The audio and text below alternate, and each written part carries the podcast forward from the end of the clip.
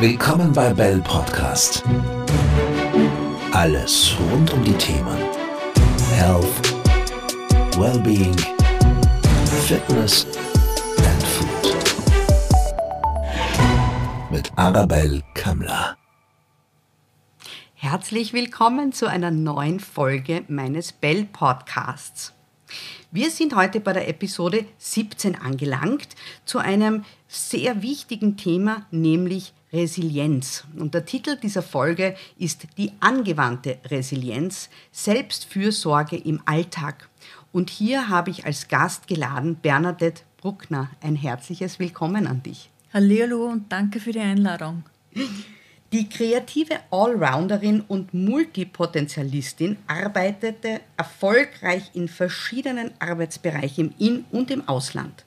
Durch ihr Interesse an Unternehmenskommunikation, Marketing, Personalwesen und vielen anderen Bereichen der Wirtschaft hat sie sich in den letzten Jahren ein ganz großes Wissen angeeignet dass er die Erschließung der eigenen Körperintelligenz und das Knacken des Bewusstseins, welches dabei unterstützt, verborgene Potenziale zu entfalten, beschäftigt sie sehr. Durch ihr Masterabschluss in Gesundheitsmanagement mit dem Schwerpunkt Public Health, internationales Doktoratstudium und Forschung in den Bereichen Gesundheits- Kommunikation mit Schwerpunkt Gesundheitsökonomie in Kombination mit Neuroplastizität und Psycholinguistik. Liebe Bernadette, was verstehst du unter Resilienz und wie kann sie auf unser tägliches Leben angewendet werden? Für mich bei Resilienz geht es mir eigentlich am meisten auch darum, dass ich gerade in herausfordernden Zeiten gut darauf reagieren kann, um auch wirklich zu agieren. Weil wir kennen das alle miteinander, wenn wir, wenn wir in einem Stress drinnen sind oder in einer herausfordernden Zeit, dann sind wir irgendwie freeze oder davonlaufen oder einfach nur totstellen. Und gerade in Zeiten wie diesen, und ich glaube, die letzten Jahre haben uns gezeigt, wie wichtig das ist, dass ich erstmal auf mich selber schaue und dass ich einfach auch schaue, okay, wie werde ich auch wieder handlungsfähig? Dass ich gute Entscheidungen treffen kann und dass ich einfach natürlich mich äh, gut unterstützen kann und natürlich auch noch an meiner Umgebung. Und das ist für mich Resilienz. Also wirklich auch eine Widerstandsfähigkeit zu haben, egal was passiert, dass man auch einen Optimismus hat und sagt, mhm. so, das ist jetzt so, wie es ist, wir machen das Beste draus. Und da möchte ich immer wieder einen Satz mitnehmen von der Virginia Satir, Begründerin von der Familientherapie. Das Leben ist, wie es ist, wie wir darauf reagieren, macht es den großen Unterschied. Mhm. Ich habe meinen Lieblingsspruch, don't cry about spilled milk. Also sozusagen, mhm. wenn es schon passiert ist, kannst du es eh nicht ändern. Mhm. Mach äh, den nächsten Schritt. Ja. Ähm, warum ist es denn wichtig, Resilienz eben in diesen ganz schwierigen Zeiten zu entwickeln? Du hast es schon angedeutet, aber vielleicht wollen wir da noch ein bisschen tiefer drauf eingehen. Wir kennen das alle miteinander. Ich meine, das Leben ist einfach Ups und Downs und, und mhm. Dinge passieren. Speziell, wenn, wenn es auch Sachen sind, die was unvorher absehbar passiert sind. Das ist in einer Seite haben wir da eine Schockphase. Um was geht es denn da jetzt? Wir können es nicht einordnen, es wird bei uns nicht begreifbar. Mhm. Und gerade wenn wir Widerstandsfähigkeit uns aufbauen oder auch einen, äh, eine Sichtweise aufbauen, zu sagen, ey, wie es hast du gesagt hast, oder wie es ich zuerst erwähnt habe, das Leben ist, wie es ist, wie wir darauf reagieren, macht es einen Unterschied, dass man einfach da auch sagt, okay, was auch immer da jetzt ist, ich weiß, es geht gut aus und was immer jetzt gerade passiert, wir werden das Bestmögliche daraus machen. Das ist eine Einstellung und dementsprechend kann ich aber nachher auch entweder reagieren, agieren oder auch nicht. Und das macht auch den großen Unterschied. Darum ist es also mhm. wichtig und das ist immer eine, eine Bewertung von einer Situation, mhm. Mhm. wie ich es wahrnehme oder wie ich es sehe. Und das kann ich im alltäglichen Leben lernen. Sowas kann man lernen. Wie nehme ich etwas wahr? Was bedeutet das jetzt für mich? Was bedeutet das für meine Umgebung? Und dementsprechend kann ich ja eben auch nachher darauf reagieren. Verstehe. Das heißt, du sagst auch, wie so oft, ähm, dass das Bewusstsein einmal ganz am Anfang steht, dass man sich zuerst bewusst wird, wie schaut es mit einem aus? Hat man sowas wie eine Widerstandsfähigkeit überhaupt oder sollen wir das Ganze trainieren? Oder? Naja, die, ich sage, das Leben, das zeigt uns eh die besten Lernlektionen. Also wenn es ums Training geht, und das, das, das, das, das hat man jetzt schon oft eben auch draußen gesehen im Leben, es gibt Leute, die vielleicht nicht so einen guten Start gehabt haben, die was schon voll für ihr Leben haben müssen, äh, wo einfach wirklich große Herausforderungen schon da waren, die gehen völlig anders damit um im ganzen Leben als wie jemand, der was vielleicht, wo man so sagt, wohlbehütet aufgewachsen ist, der vielleicht alles gekriegt hat und jetzt vor mir passiert was. Der reagiert ja völlig anders drauf, weil wir sind ja auch sozialisiert. Wir, wir lernen ja durchs Tun. Wir lernen durch Vorbilder, wir lernen durchs Tun. Und Resilienz ist aus meiner, darum sage ich immer wieder, das ist ja angewandt. Wir, wir nutzen es ja. Und lernen wir daraus ja oder nein? Und wenn wir daraus lernen, entwickeln wir ja immer mehr unterschiedliche Strategien, wie wir da auf etwas ja nachher eben reagieren. Und wenn wir öfters mit Herausforderungen zu tun haben, entwickle ich ja Strategien, wie gehe ich denn damit um, wenn es am Anfang nicht so gut gelaufen ist, beim nächsten, beim nächsten Mal geht es ja besser. Das ist ja wie beim Laufen. Wir sind ja auch nicht äh, geboren und auf einmal können wir laufen, mhm. sondern wir sind ja, zuerst einmal krabbeln und dann stehen wir vielleicht auf, dann fallen wir wieder hin und das ist ja nichts anderes. Durch das Tun erlernen wir immer mehr, wie gehe ich denn mit so etwas ja auch um.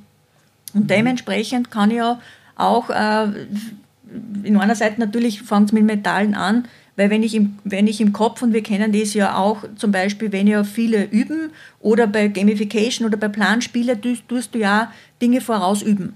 Das macht die Feuerwehr, das macht die Rettung, die haben immer ja genau solche Tage, wo sie die Sachen üben. Wenn einmal ein Ernstfall ist, dann wissen sie schon, was zu tun ist. Das ist ja wie Zähneputzen, das sind ja wie Gewohnheiten aufbauen und die Resilienz kann ich ja genauso mit aufbauen, indem ich ja, gibt es ja unterschiedliche Varianten in diese Richtung, entweder ich mache Planspiele oder ich mache einfach, oder ich spiele mit Leuten oder es ist im realen Leben quasi draußen und dann kann ich immer wieder eben auch reflektieren und schauen, was ist gut gegangen und was ist nicht so gut gegangen, wie kann ich das nächste Mal zum Beispiel auch anders machen. Mhm.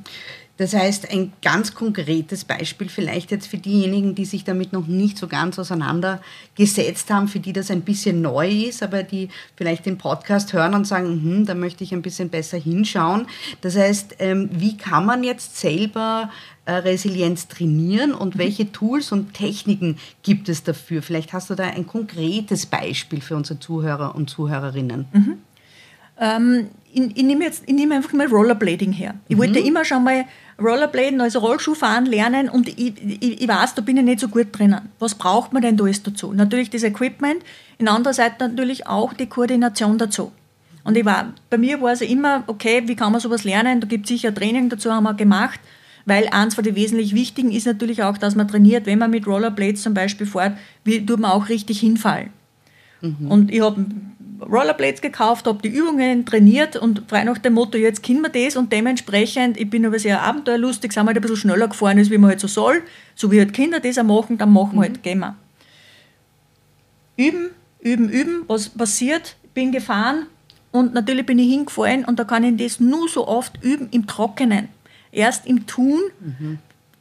dann weiß man nachher, wie es funktioniert. Also bin ich völlig falsch einfach äh, hingefallen und habe mich voll aufgeschürt und da ich habe zwar den ganzen äh, Schutz und was weiß ich was alles gehabt, um zu wissen, aha, das ist keine gute Idee, wir müssen das einfach nächstes Mal anders machen. Was macht man? Aufstehen, weiterfahren. Und da immer wieder schauen, wenn wieder so etwas passiert, dann, dann merkt man eh schon, okay, dann muss ich halt die Haltung anders mhm. machen. Mhm dann, dass ich nicht mehr so schnell hinfalle, falls wieder Hoppala ist, dann muss man jetzt wieder ausbalancieren und dadurch erlerne ich auch nachher, dass ich stabiler zum Beispiel auf die Rollerblades um bin, dass man vielleicht anders steht oder eben beim Hinfallen nachher wirklich schaut, dass man das Gewicht einfach anders nachher verlagert. Learning by doing, wie man da mhm. immer so schön mhm. sagt dazu. Ist es die beste Schule? Ist es die eleganteste? Eindeutig nicht, aber es ist schon etwas, wo man da immer wieder dazu lernt, weil man nachher auch ein Gespür dafür bekommt. Wir haben ja total viel Muskeln, wir haben die Koordination und wenn man das nicht gelernt hat, und sehr viele, wir kennen es auch bei den Kindern, sehr viele haben das gar nicht mehr richtig gelernt, wie man hinfällt. Bei uns war das in der Schule noch nur ein Thema, wie man gerade, wenn man Koordinationsübungen macht, wenn man balanciert auf, auf dem Balken oben, wie tut man denn, was heißt das noch, als Gewicht zu halten und solche Sachen. Und das kann man eben hernehmen. Und eine andere Übung, was ich auch immer wieder empfehle, gerade wenn, wenn man ähm, vielleicht der Tag nicht so gut gelungen ist. Mhm. Am Abend hinsetzen, manchmal genügen nur fünf Minuten und ich habe vier Fragen, die ich immer wieder hernehme, um meinen Tag zu reflektieren. Erste Frage ist, was ist mir heute gut gelungen? Mhm. Zweite Frage ist, für was bin ich denn heute dankbar? Dritte Frage ist, was ist mir heute noch nicht so gut gelungen? Und die vierte Frage ist, was möchte ich morgen gerne anders machen? Damit kann ich da erstmal einen Tag für mich abschließen und aber auch immer wieder auch Selbstreflexion, immer zu schauen, okay, was könnte ich denn anders machen? Wie könnte ich denn da vielleicht eine Strategie anders aufbauen? Egal, ob es jetzt im beruflichen ist, im privaten ist, Familie, Partner oder was auch immer. Und dadurch lerne ich. Das ist Selbstreflexion und wir alle haben natürlich unsere Muster und Erfahrungen mitbekommen. Und da äh, mache ich für mich ja selber mal die Gelegenheit, mal anzuschauen, wo hab, vielleicht habe ich da blinde Flecken, um vielleicht mal hinzuschauen und mal zu sagen, wie könnte ich es denn morgen anders machen. Mhm. Vielleicht einmal, nehme jetzt mal ein Beispiel her, wenn jemand äh, schnell irgendwie aufbrausend ist und dort gemerkt hat, hat er wieder aus welchen Gründen auch immer, weil vielleicht innerlich einen Stress gehabt hat, vielleicht irgendjemanden angeschrien. Da kann man für sich selber fragen, für was bin ich trotzdem heute dankbar? Vielleicht, dass heute irgendwas anderes noch gut gelungen ist. Und am nächsten Tag, wenn ich wütend bin, dann schreie ich mal nicht, sondern gehe vielleicht mal raus, trinke mal etwas, komme einfach mal runter oder schreibe irgendwann mal was nieder. Ist auch wieder ein anderer Zugang, eine andere Strategie. Interessant, ja. Mhm. Wenn wir das Thema ein bisschen ausdehnen, welche Rolle spielen soziale Unterstützung bzw. Beziehungen bei der Entwicklung von Resilienz? Aus meiner Sicht eine ganz, ganz, ganz große Rolle. Erstens, weil wir die andere Person oder unser Gegenüber ja brauchen, um gemeinsam zu wachsen. Wir sagen ja immer wieder, ähm, ich brauche den anderen als Spiegel, weil man hat eben seine eigene Welt in anderen Seiten, wenn meine Umgebung, und das merkt man ganz stark, auch bei den bei die Kindern natürlich und natürlich auch bei den Erwachsenen, wie die zum Beispiel zu Hause aufgewachsen sind. Wenn die eine nährende Umgebung gehabt haben, wo Fehler, ein, äh, die Sichtweise auf Fehler eine Lernmöglichkeit ist, gehen die zum Beispiel völlig anders eben auch mit Fehlern um oder wenn irgendetwas passiert. Die haben eine ganz andere Resilienz oder ganz andere Sichtweise auf Dinge ja aufgebaut. Wenn ich zu Hause jedoch zum Beispiel eine Umgebung gehabt habe, die was für mich nicht nährend war, sondern du bist aber beschimpft worden, die ein Fehler schlecht gemacht worden und dass dieser Blödsinn ist und und und, das macht ja etwas mit dir als Person. Dementsprechend gehe ich ja nachher völlig anders, ja, mit einem anderen Weltbild, ja, in die Welt hinaus und gehe auch mit den anderen ja auch anders um. Und dementsprechend gehen die auch mit Herausforderungen anders um. Und wenn man eine kollektive Herausforderung hat, wie zum Beispiel die letzten Jahre, dann ist man ja schon auf einem gewissen Stresslevel, Richtig. wo ja, wo ja die, die, wenn noch, noch zusätzlich etwas passiert zu dem, was ist, man auch weiter schneller darauf reagiert, weiter schneller vielleicht explodiert ja. oder weiter auch schneller vielleicht etwas sagt, was vielleicht verletzend ist, obwohl man das gar nicht haben möchte. Da kann man auch wieder mal hinschauen. Dinge passieren. Es, das Leben ist, wie mhm. es ist. Wir darauf reagieren. Und das macht eben den großen Unterschied zwischen Resilienz und wo vielleicht noch nicht so viel Widerstandsfähigkeit da ist oder Reflexion da ist, wie ich auf, auf etwas reagiere. Wenn wir das Ganze jetzt auf die Firmen, auf mhm. die Betriebe umlegen, du weißt ja, das ist bei uns in der Bell Group unser größter Schwerpunkt, die betriebliche Gesundheitsförderung. Wie kann man denn Resilienz in Unternehmen bzw. Organisationen fördern und welche Auswirkungen hat das deiner Meinung nach auf die Mitarbeiter und das Unternehmen selbst? Mhm. Dadurch, dass er das auch wie bei dir eben ein Steckenpferd ist, wo ich eben eine eigene Methodik entwickelt habe, gibt es für mich zwar äh, eigentlich mehrere Faktoren. Wir müssen uns das auf mehreren Ebenen eben auch anschauen. In einer Seite natürlich auch auf der Organisationsentwicklung und da sind wir wirklich auf der Verhältnisebene nämlich welche Rahmenbedingungen braucht ein Unternehmen, eine Organisation oder die Prozesse, damit überhaupt man ein resilientes Unternehmen schaffen kann, brauche ich dementsprechend die Rahmenbedingungen dazu, damit sich auch meine Mitarbeiter da drinnen wohlfühlen. Dies tue ich auch, wenn ich das, die Verhältnisse einfach, äh, ob ich jetzt noch unterschiedliche Angebote hernehme, äh, was auch immer ich nachher da an unterschiedlichen Settings, eh, was du eben auch mit anbietest, eben auch dabei habe, kann sich auch das Verhalten im Unternehmen sich von den eigenen Mitarbeitern und natürlich auch Führungskräfte auch mit verändern. Äh, Verhältnis wäre zum Beispiel eine Kantine, ein gesundes Essen. Und wir wissen, das spielt einfach alles eben auch nachher mhm. mit, äh, damit es einfach die Unternehmer, äh, Unternehmen oder die Mitarbeiter einfach auch gut geht. Wenn ich auch darauf schaue, auf der, also wir setzen auf, auf, natürlich auch auf drei Säulen, gerade bei den Mitarbeitern und Führungskräften, also eben auf der mentalen Ebene, da kann man wirklich sehr, sehr viel eben auch nachher machen, auf der Bewegungsebene, auf der Ernährungsebene, dass man da einfach hinschaut, da ist Achtsamkeit nachher genauso eben nachher ein Thema, damit man einfach auf mehreren Ebenen dieses Unternehmen mal wirklich hinschauen, weil für mich ist ja Gesundheitsförderung auch auf der Kultur, auf der Unternehmenskulturebene muss das dort verankert werden, damit überhaupt noch ein Unternehmen auch resilient werden kann. Und mit den multiplen Herausforderungen, was wir ja schon mittlerweile auch haben, da ist Homeoffice, da muss ich dementsprechend die Führung ja völlig anders noch auch gestalten. Das heißt, eine äh, Unternehmen sind so, so, so und so etwas Lebendiges, was immer wieder mitwächst. Da kann man schauen auf der Verhaltensebene, ja, was brauchen denn die Mitarbeiter mhm. eigentlich, damit es ihnen gut geht, damit sie gern auch ins Unternehmen eben kommen. Weil wenn man jetzt die, die Betriebsgesundheitsmanagement anschaut, ist ja eben auf drei Seilen und ein, drei Säulen ja aufgebaut und eine einzige Säule davon ist ja in Österreich verpflichtend verankert. Und das ist ja mit, der, mit dem Arbeitsschutz, wo ja im Grunde ja genauso die, die mentale Gesundheit ja mit reingehört. Und trotzdem, wenn man sich sehr viele Unternehmen anschaut, da bedarf es da noch wirklich viel, dass man mal, dass, dass einfach da wirklich auch ein gesundes Unternehmen auch entwickeln kann. Und ich habe eben einen Anspruch auch dabei, der Mensch im Mittelpunkt. Und wenn es denn meinen Mitarbeitern gut geht, dann, dann habe ich natürlich auch ein gesundes Unternehmen. Und wenn ich auf solche Sachen eben auch nicht hinschaue und da gehört, da muss sich mein Unternehmenskultur, dann die Prozessoptimierung oder Unternehmens, äh, also Prozesse anschauen, also die Verhältnisse anschauen, die Rahmenbedingungen anschauen, damit überhaupt da drinnen noch auch Veränderung reinkommt. Absolut, das unterstreiche ich zu 100 Prozent, vor allem auch diese verschiedenen Ansätze. Und es hat sich da schon einiges geändert. Ich rede ja auch sehr viel mit meinen Kunden und sehr viel Human Resource Mitarbeitern. Da ist einfach ein Aufschwung da und ich bin froh, dass es Menschen wie uns gibt, die sich auch dem wirklich annehmen, diesen Themen und auch Lösungen anbieten, weil auch daran hat es in den letzten Jahren gescheitert, meiner Meinung nach. Das auch. Und, und mein Ansatz ist, und äh, also die, es wurde jetzt eine Sensibilisierung da mit Covid-19 für die Gesundheitsförderung, also darum kann ich es eben nur begrüßen. Und da wieder ein Workshop über irgendein, ein, weiß ich nicht, über Ernährung, das ist zu wenig. Mhm. Du musst, wenn ich etwas, und da bin ich wirklich bei Applied Resi äh, Resilience, also wirklich in der angewandten Bereich eben auch nachher drinnen, ich muss das so gestalten, dass die Leute da drinnen das tatsächlich auch machen. Und für mich ist das eins von den größten Herausforderungen, zu sagen, ja, ich biete es an. Es ist eine Sache, Verhältnis zu machen. Ich biete jetzt die Rahmenbedingungen an. Ich habe die ganzen Workshops, ich habe vielleicht nachher Yogakurse oder was auch immer noch alles dabei. Ja, jedoch, wie schaffe ich es, dass die Teilnehmer, meine Mitarbeiter und Führungskräfte das eben auch machen? Und das ist für mich die große Kunst. Weil wenn ich an Gesundheit, Gesundheit ist ja nicht etwas, was ich äh, jetzt nachher, ich gehe jetzt in den Betrieb rein, so jetzt haben wir eine mhm. Gesundheitsförderung und ich mache es nicht da drin und dann gehe ich raus und dann tue ich irgendwas Gesundheitsschädliches. Ja? Weil da geht es ja um eine Lebensveränderung. Das heißt, ich gebe einen Raum im Unternehmen, im Setting Unternehmen, wo gesundheitsförderliche Maßnahmen möglich sind mhm. und du wirst aber langfristig begleitet. Mhm.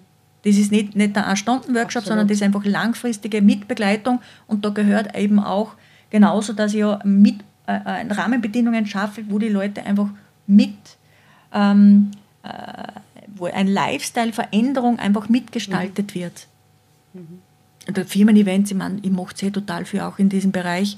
Und da kann man wirklich aus meiner Sicht so viel tolle Sachen machen, damit wirklich auch die Gesundheit ähm, an erster Stelle stehen darf. und damit, da wirst du ja nicht, nicht der, dass du selber gesund bist, dann macht einfach die, die Arbeit mhm. weitaus mehr Spaß, du bist weitaus produktiver und und und. Das absolut, ist ja nur ein Benefit. Absolut, absolut.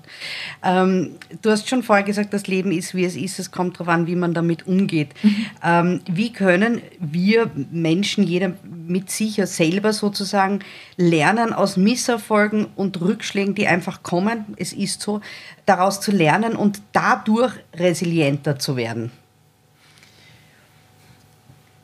In einer Seite äh, äh, mit Dankbarkeitsbüchlein, weil das mache ich selber irrsinnig gern. Mhm. Und bei mir ist genauso Ups und Downs im Leben. Es ist einfach so, wie es ist.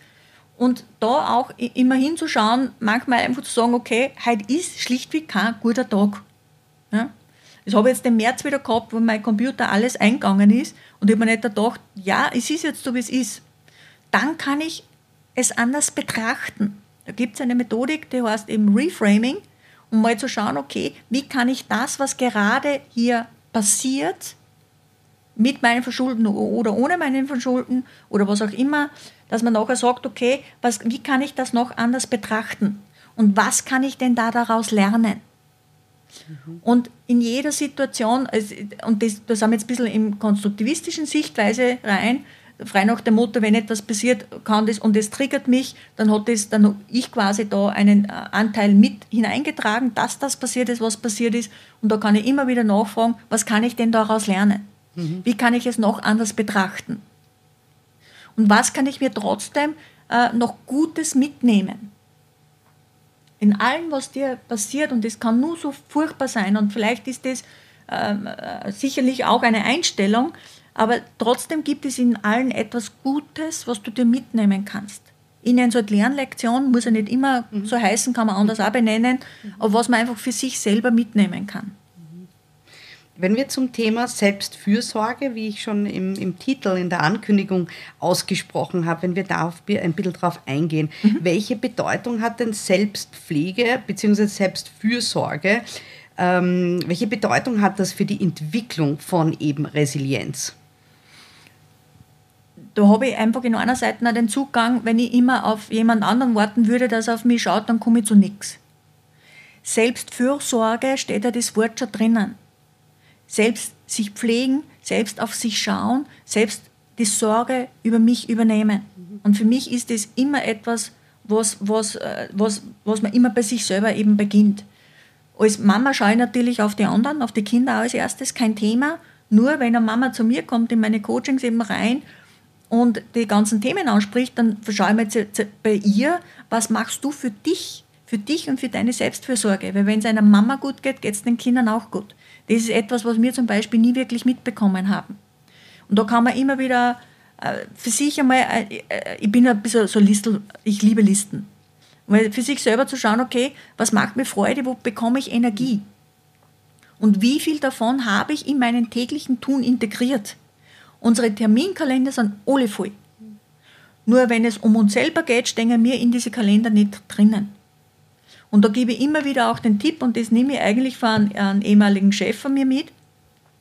Der war ein Fitness-Freak, oder ist er sicher noch immer. Der hat diese Fitness, äh, war immer im, im Firmenkalender drinnen.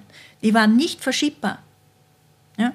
Weil was mhm. bringt mir das, wenn ich einen Top-Job habe und aber auf mich selber vergieß, auf meine eigene mhm. Selbstfürsorge vergieß und dann kann ich aber die Leistung nicht mehr bringen.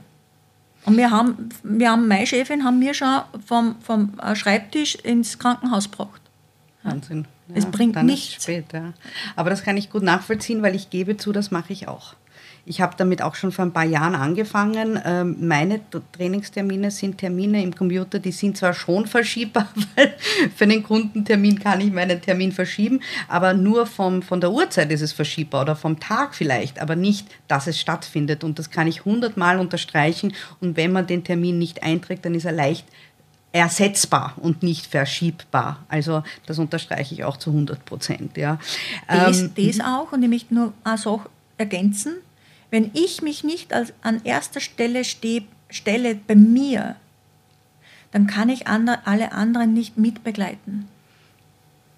Und ich habe sogar Zeiten, wo ich meine Firmen Termin, meine Kundentermine absage, wenn es mir nicht gut geht, weil ich weiß, ich kann sie nicht begleiten, das geht nicht. Ja, das ist wichtig, vor allem wenn man in der mentalen, also man muss, wenn man Coach ist oder wenn man, wenn man äh, so einen Job hat, auch 100% geben und das ist nicht immer machbar, aus welchen Gründen auch immer, dann muss man aus reiner Verantwortung und Respekt genau. Äh, genau. das Ganze auch verschieben. Da fällt mir ein, wenn du sagst, äh, zum Thema muss sich zuerst äh, selbst um sich selbst kümmern. Ähm, da bin ich mit meiner Tochter geflogen und war ein bisschen kleiner und da steht quasi die Stewardess, die gezeigt hat, was passiert, wenn was Schlimmes passiert und äh, eben auf den Zettel, äh, dass Eltern, also die Mutter quasi zuerst, ähm, der Erziehungsberechtigte zuerst die, die Maske aufsetzen soll und dann die Kinder. mein, ich kann mich noch erinnern, mein Kind war entsetzt, ja, weil sie gedacht hat, wieso zuerst Erwachsene und ich bin doch das Kind. Und dann habe ich ihr erklärt, dass ohne dem ein, ein Erwachsener halt nicht handeln kann. Und das war so ein Aha-Erlebnis, wo man sagt, wenn es einem selber schlecht geht, dann kann man einfach keine gute Mutter oder kein guter Erziehungsberechtigter sein. Ja, das war so ein, ein, ein Blickwinkel auf eine, auf eine Situation, wo sie damals, ich glaube sieben war sie, sie konnte schon lesen, wo sie gesagt hat, ah ja, so quasi, ah Mama, du bist ja auch ein Mensch sozusagen, ja, du funktionierst selber auch, aber es ist schon wichtig, ja, dass man sagt, äh, man muss zuerst auf sich schauen, anschauen, dann kann man einfach auch ein, ein, ein, ein guter, starker Mensch sein. Da möchte ich aber nur dazu sagen, wenn es ein Ernstfall ist, und da gehe ich jetzt vielleicht nicht von mir aus, und ich bin im Flieger drinnen, ganz sicher sein, dass ich zuerst alle anderen helfe. Das ist bei uns im FF drinnen. Und das, ist, das gehört aber trainiert. Und das ist eins von den schwierigsten einer, einer Mama, das, das mitzubegleiten in diesem Bereich drinnen, dass sie zuerst auf sich selber schaut. Ja. Den, den Raum zu geben, und ich habe einige Mütter wieder gehabt, wo das immer wieder Thema ist, den Raum zu geben und zu sagen, liebe Kinder, wenn die Tür zu ist, dann bitte nicht rein, das ist Mama-Zeit jetzt, für sich selber. Das gehört aber wie in den Kalender, das ist wie eine Gewohnheit. Ja, das. Und trotzdem ist es so schwierig. Das gell? ist wahnsinnig schwierig, vor allem wenn du mir das erzählst. Ich bin ja 24-7 alleinerziehend, schon seit Genau. sehr, sehr, sehr vielen Jahren, fast zehn Jahre. Ähm, wenn du komplett alleine verantwortlich bist, äh, dann ist das schon einmal eine andere Nummer und dieses, dieses Abschalten, also da, da bin ich auch noch immer nicht dort, wo ich hin möchte und bald ist es nicht mehr so notwendig, weil sie selbstständiger wird. Ähm, aber ich weiß genau, was du damit sagen willst, ja, und ich, ich bin halt ein sehr selbstreflektierter Mensch und arbeite in diesem Business. Das heißt, ich kümmere mich auch hier sehr äh, um mich, weil sonst könnte ich gar nicht so viel äh, arbeiten und so einen guten Job leisten. Aber wenn wir bei den Kindern bleiben, ähm, und das ist gut, dass du sie angesprochen hast, weil ich versuche auch bei jedem Podcast, wenn es das Thema zulässt, äh, auch die Kinder in einer Frage unterzubekommen, weil es einfach auch ähm, ja, einfach ein wichtiges Thema ist. Daher meine Frage an dich, wie können denn Eltern bzw. Erziehungsberechtigte ihren Kindern helfen, Resilienz selber schon aufzubauen und in welchem Alter meinst du, ist das schon äh, spruchreif? Ich bin der Meinung, das gehört in die Erziehung von klein auf dazu. In einer Seite die Punkte, wenn die Mama auf sich selber schaut, also wie Rituale entwickeln, Selbstfürsorgerituale entwickeln, nämlich mit dem Kind gemeinsam oder auch getrennt, damit auch ein Kind ein Gespür dafür bekommen, was ist denn mein Raum? Wann, wann brauche ich meinen äh, Rückzugsraum da genauso schaffen? Und das muss nicht das eigene Schlafzimmer sein, das kann irgendwo, weiß ich nicht, ein Zelt oder was auch immer sein. Und es wie ein Ritual zu machen, wirklich rein, reinzubauen, wie Zähne putzen. Da, gibt, da gibt man dem Kind so viel Wertvolles mit. Die, die werden auch, auch mit Herausforderungen völlig anders umgehen. Auch immer wieder für sich selber auch zu schauen, wenn wer hinfällt. Da kann nicht drauf reagieren wie, na, ma, du bist so arm, na, bis hin, hey, du, das Ma hast du jetzt richtig super gemacht. Hinfall gehört genauso dazu und jetzt fangen wir wieder an zum Aufstehen und jetzt machen wir einfach auch wieder weiter. Das sind völlig unterschiedliche Zugänge und da, das Kind lernt ja beim Doing. Das lernt er daraus, wie sie etwas macht, wie etwas gemacht wird und das kann ich Selbstversorge genauso mit reinbringen. Wie? Indem ich Rituale schaffe. Damit ich schaue, okay, was tut mir gut, was sind meine Selbstfürsorge, dass erstmal ich das für mich selber weiß und eben auch das Kind mit ähm, in einer Seite natürlich einen Rückzugsort zu geben, weil die Kinder sind ja alle unterschiedlich. Kann sein, dass ein stilleres Kind da dabei ist oder ein quirliges Kind. Wie, wie kriegt mein Kind Energie von etwas? Und nicht, die müssen, die, sie müssen nicht alles machen. Die müssen nicht jetzt einen Musikkurs oder sie müssen Reitstunden oder das machen oder das machen oder das machen. Ein lieber Freund von mir hat gesagt, gebt dem bitte eine Auszeit, dass sie die auch langweilen. Langeweile braucht man in einer Seite zum Regenerieren, in anderer Seite um, ich will nicht äh, träumen oder in die Kreativität reinzubekommen, was auch immer. Aber gebt ihnen einen Raum für Langeweile. Das Nichtstun ist ganz eine wesentliche Selbstvorsorge. Das ist aber auch nicht ganz leicht, ja. Nein, da gehöre ich genauso dazu. Und trotzdem ist es aber ganz was wesentlich Wichtiges für die Entwicklung, auch fürs Kind und natürlich für, für sich selber. Wenn wir jetzt den nächsten Schritt angehen, sagen wir, wir haben jetzt gelernt, äh, das Ganze äh, vielleicht anzuwenden, da mehr hinzuschauen. Wie können wir jetzt Resilienz nützen, um unsere Lebensqualität zu verbessern? Beziehungsweise, dass wir Veränderungen, die halt im Leben kommen, uns da ein bisschen besser vorzubereiten und sich dann an die neue Situation besser und schneller anzupassen. Indem, dass man es täglich tut. Jetzt habe ich nämlich überlegt, wie es bei mir war. Im Grunde habe ich erstmal, man bekommt eine andere Lebenssichtweise. Wenn du nämlich in der Dankbarkeit drinnen bist und, und eben, ich, ich sage auch dazu, in der, in der, in der Zufriedenheit, dann nimmst du Dinge völlig anders wahr, dann siehst du die Welt auch völlig anders. Und wenn du in der Dankbarkeit drinnen bist, dann kannst du nicht kantig werden. Das kennen wir spätestens beim Lächeln. Wenn du lächelst, kannst du nicht kannst du nicht krantig sein, kannst du keine krantigen Wörter sagen. Und ich, der, Mensch, der Mensch ist ein, ein Wunderwerk. Wir können so viel ähm, erstmal adaptieren. Das ist, wie Selbstfürsorge ist eine, äh, eine Gewohnheit. Ich habe völlig gemerkt, dass ich die Welt völlig anders wahrnehme, völlig andere Entscheidungen auch treffe.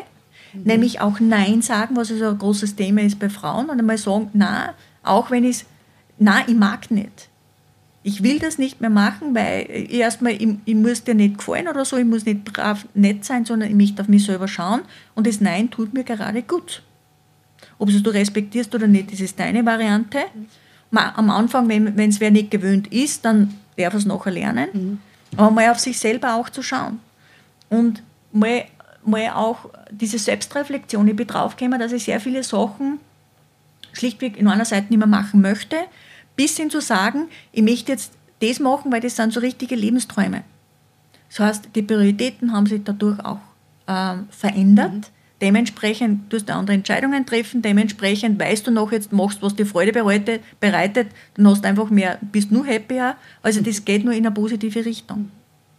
Und manchmal braucht es übrigens Mut, Nein zu sagen zu etwas, was man vielleicht äh, aus Gewohnheit gemacht hat oder nur, dass man jemanden Freude macht, aber sich selber einfach nichts Gutes tut, zu einem Ja für mich selber. Mhm. Das sind zwar manchmal so Floskeln, wo ich mir auch denke, ja, passt eh schon. Nein, da ist sehr, viel, sehr, sehr, sehr viel dahinter und für manche ist das eine riesen Herausforderung, dass sie speziell zu geliebten Menschen mal Nein sagen. Ja. Und trotzdem, äh, vielleicht ist es komisch für die anderen, aber es tut dir gut. Ja, da muss man echt mehr an sich denken. Das, das ist ein guter Appell. Vielleicht ja. hast du mit der Aussage jetzt dem einen oder dem anderen Mut gemacht, das wirklich umzusetzen. Mhm. Das auch und, und ähm, das, es ist so witzig, dass man auf sich selber, dass man so oft einfach auf sich selber vergisst. Und das ist aber Erziehungssache. Und mal so richtig, und ich habe einige Frauen, wo ich denen nur, eigentlich nur, bei, Betonung auf nur, beibringe, Nein zu sagen zu anderen weil, es, weil wir es schlichtweg nicht gelernt haben. Es wird Zeit und das, dieser gesunde Egoismus, wo man früher gesagt hat, du darfst nicht egoistisch sein und was auch immer. Nein, nein, da geht es darum, auch zu sagen, ein gesunder Egoismus, das tut gut. Auch ein Kind darf Nein sagen. Ja. Und es darf aber auch respektiert werden. Das ist ja wieder der große Knackpunkt danach. Ähm, eine Frage, die mich persönlich interessiert und ich bin sehr gespannt, wie du darauf antwortest. Wie kann äh, Resilienz dazu beitragen, emotionale Intelligenz und Empathie zu entwickeln? Da kann ich nur dazu sagen, wenn es mir gut geht, dann geht es den anderen auch gut. Weil wenn ich gut mit mir selber umgehe oder gut auch mit mir selber rede, also dieser, dieser Self-Talk, wo man mit sich selber redet, dann rede ich dementsprechend auch weitaus besser mit den anderen. Und wenn es mir emotional gut geht, dann nehme ich die anderen weitaus mehr wahr. Ich bin ja HSB, ich bin eine hochsensible Person. Und für mich ist manchmal dieser echter Stress, wenn ich unter vielen Leuten drinnen bin, speziell dann, wenn ich, ich geschult, zuhören, äh, wenn ich merke, dass die anderen nicht schön mit einer umgehen, mhm. nicht schön reden. Mhm. Und das ist für mich eigentlich der Knackpunkt.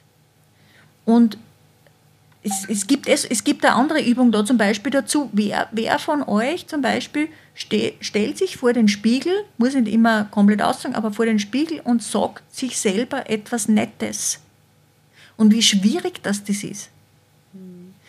Also ich habe mir schon angewohnt vor Jahren zu sagen, wenn ich Menschen wahrnehme, dass ich denen schlichtweg ein Kompliment mache. Ich hatte schon Leute, die sind mir eingegangen. Eingegangen in dem Sinne, dass sie, sie vom Sessel sind sie immer kleiner geworden.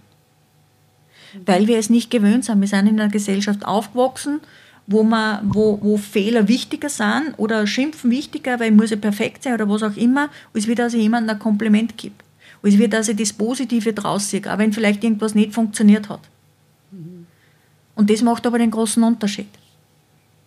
Und wenn ich mich wahrnehme, und das habe ich ganz stark gemerkt, wie ich angefangen habe, meinen Körper zu entgiften und einmal so richtig mal einfach meine Ernährung völlig umzustellen und einfach einmal den Körper zu entgiften, bin ich ganz, habe ich ganz eine andere Sensibilität für mich und für meinen Körper oder für das, was ich sage, was ich tue, auch entwickelt. Dementsprechend habe ich die anderen auch wahrgenommen, ganz mhm. anders. Mhm. Sehr interessant, was du alles erzählst, äh, spannend. Ähm, ganz am Schluss ähm, habe ich ja von dir ein Geschenk bekommen für unsere für unseren Bellcoin Shop auf unserer neuen äh, Bell Academy Plattform. Ähm, kannst du uns ganz kurz erzählen, um was es, das, um was es da genau geht? Das Mutbuch äh, für Impulsdenker, habe mhm. ich das richtig gesagt? Und zwar, das, das, eigentlich das ganze Projekt heißt The Fifty Shades of Aha. Es hat mehrere Hintergründe. Erstmal, es war, ist entstanden eigentlich in der Covid-19-Zeit. Und ich komme ja aus der also Neuropsycholinguistik, aus dieser Seite heraus, wo ich immer wieder sage, wenn ich etwas von anderen höre, ob es jetzt negative Sachen sind oder was auch immer, dann kann ich dazu das Wort Aha sagen. Aha, das ist deine Sichtweise. Weil, und da komme ich wirklich aus dem Konstruktivismus heraus, ich muss nicht die Welt oder das, das, das Konstrukt, wie die Welt sein sollte, von anderen übernehmen. Es ist ein Impuls, was ich von einer, von einer Person bekomme. Und das Aha-Büchlein geht mir darum, dass ich euch Impulse mitgebe, damit ihr auch sensibilisiert werdet, wenn jemand etwas sagt oder wenn sie etwas wahrnehmt, könnt ihr dazu Aha sagen. Es ist eine Wahrnehmung. Und wie könnte ich das nur anders betrachten? Ich muss nicht alles eins zu eins für richtig halten, was mir andere Menschen sagen. Auch nicht, wenn es noch auf der Uni ist oder wenn ich irgendein Buch lese und ich kann es als Inspiration hernehmen und sagen, ich könnte jetzt darüber diskutieren, ich, ich, kann, jetzt, ich kann mir darüber Gedanken machen, ob es passend ist oder nicht. Und mein Überziel ist ja, das Büchlein gibt es in mehreren Sprachen. Ich habe auf YouTube wirklich aus dem Spaß heraus, und das merkt man bei meinen YouTube-Videos, einfach unterschiedliche Themenbereiche hergenommen und es einfach mal anders betrachtet. Mhm. Einmal so richtig mal angeschaut, was ist überhaupt äh, zum Beispiel ähm, äh, Freundschaft, Partnership, äh, Familie, also es ist dann eigentlich auf Englisch. Nicht, dass man einfach mal andere Sichtweisen dazu bekommt. Und da habe ich einfach Aha's reingeben, um zu sagen, ja, okay, ist eine Sichtweise, muss ich sie annehmen? Nein. Ist sie real? Ist sie richtig? Ist sie wahr? Nein. Und dann nehme ich Paul Watzlawick, hat mich da eigentlich inspiriert da dazu, wo ist ein Satz äh, dazu, wie wirklich ist die Wirklichkeit. Und jeder hat einfach andere Sichtweisen, jedoch durch diese andere Sichtweisen, weil jeder glaubt, dass richtig ist, entstehen Konflikte und das braucht man nicht. Und für das ist das Büchlein und das ganze Projekt da, der 50 Shades of Aha, um zu sagen, hey, wie könnt ihr Dinge nachher nur anders betrachten. Ja, vielen herzlichen Dank. Ich sage Dankeschön. Das äh, Buch kann man downloaden bei uns eben auf der Bell Academy Plattform. Ich sage herzliches Dankeschön, dass du dir die Zeit genommen hast, Bernadette, und da warst. Und äh, alles Gute weiterhin. Danke dir. Dankeschön.